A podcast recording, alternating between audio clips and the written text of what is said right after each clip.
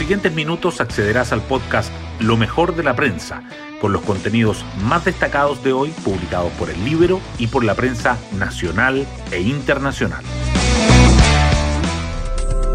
Buenos días, soy Magdalena Olea y hoy viernes 18 de febrero les contamos que desde la Convención Constitucional siguen brotando noticias inquietantes, pero lo de verdad urgente viene desde el norte del país. El estado de excepción constitucional decretado por el gobierno para aplacar la crisis migratoria en cuatro provincias no ha logrado poner paños fríos.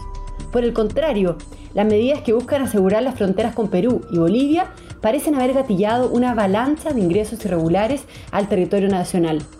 El fin de semana que comienza hoy será un desafío, ya que se espera la llegada de miles de extranjeros.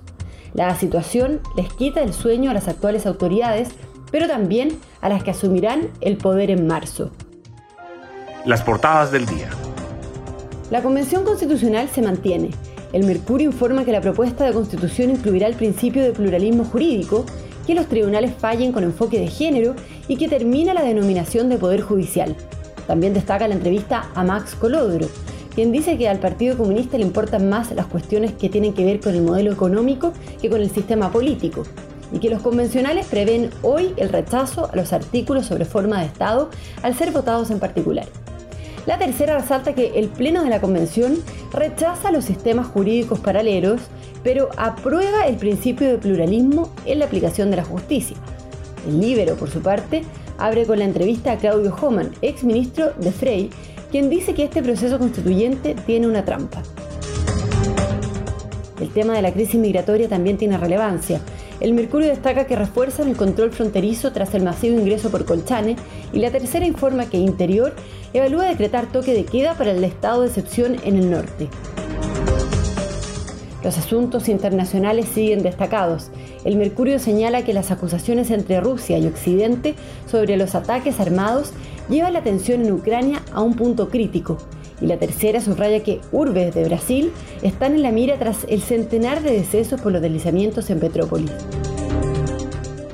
Otros temas resaltados por el Mercurio son que la expectativa de aumento de la morosidad lleva a la banca a incrementar sus provisiones y la mortalidad por COVID-19 crece hasta cuatro veces en pacientes sin dosis de refuerzo.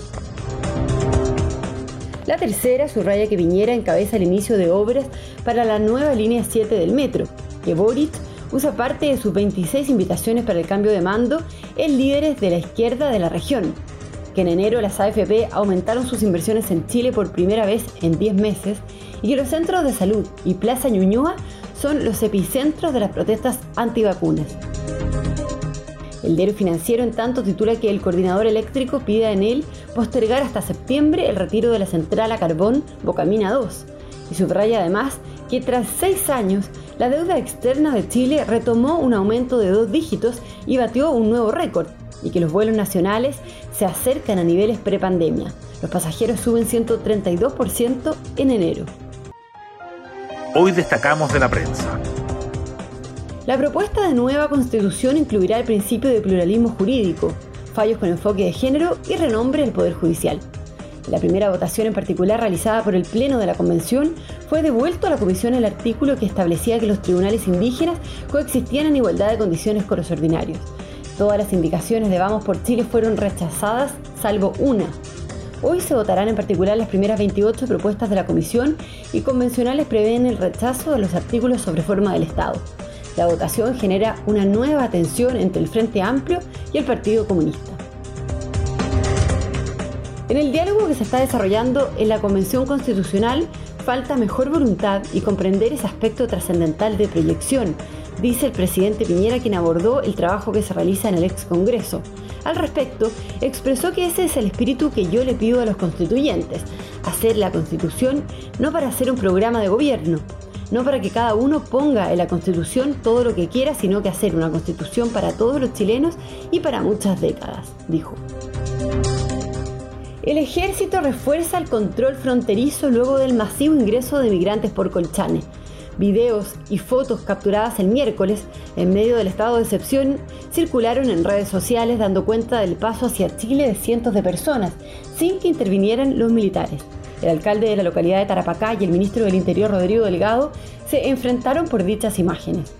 El delegado presidencial aclaró que de ese grupo unas 80 personas fueron reconducidas a Bolivia y que se tiene un proceso de empadronamiento de las personas que cruzaron y un proceso de devolución. Personal militar se desplegó ayer para contener el flujo. Delgado no descarta además el toque de queda para restringir la movilidad. Las bolsas globales, el cobre y el IPSA tambalean por la renovada tensión entre Rusia y Ucrania. Wall Street comenzó sus operaciones con el pie izquierdo y sus principales indicadores retrocedieron 1,78%. El IPSA fue el tercer índice con mayores bajas a nivel mundial en medio del nerviosismo internacional y ruidos de la Convención Constitucional. El dólar, en tanto, retrocedió casi 4 pesos a 796,15, su menor nivel desde noviembre pasado. Otras noticias. Gabriel Boric usa parte de sus 26 invitaciones al cambio de mando en líderes de la izquierda internacionales como Petro, Lula y Rejón. A menos de un mes de la ceremonia de toma de posesión, son varias las autoridades internacionales que han confirmado su presencia en la ceremonia. Boric también le ha hecho llegar invitaciones a figuras de izquierda de Uruguay, Perú y España. Y nos vamos con el postre del día. Joaquín Niman terminó como el líder en la primera jornada en The Genesis Invitational.